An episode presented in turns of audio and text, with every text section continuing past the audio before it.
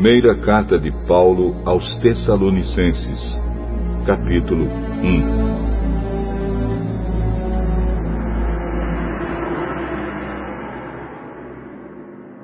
Eu, Paulo, e Silas e Timóteo, escrevemos esta carta aos irmãos da igreja da cidade de Tessalônica, a vocês que estão unidos com Deus, o Pai, e com o Senhor Jesus Cristo.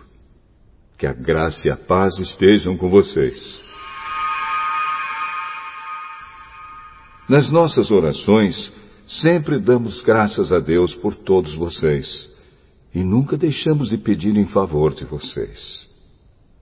Pois lembramos, na presença do nosso Deus e Pai, como vocês puseram em prática a sua fé, como o amor de vocês os fez trabalhar tanto, e como é firme a esperança que vocês têm no nosso Senhor Jesus Cristo. Irmãos, sabemos que Deus os ama e os escolheu para serem dele. Pois temos anunciado o Evangelho a vocês, não somente com palavras, mas também com poder, com o Espírito Santo. E com a certeza de que esta mensagem é a verdade. Vocês sabem de que maneira nos comportamos no meio de vocês, para o próprio bem de vocês. E vocês seguiram o nosso exemplo e o exemplo do Senhor Jesus. Embora tenham sofrido muito, vocês receberam a mensagem com aquela alegria que vem do Espírito Santo.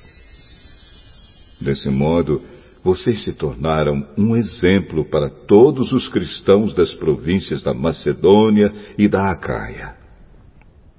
Pois a mensagem a respeito do Senhor partiu de vocês e se espalhou pela Macedônia e pela Caia.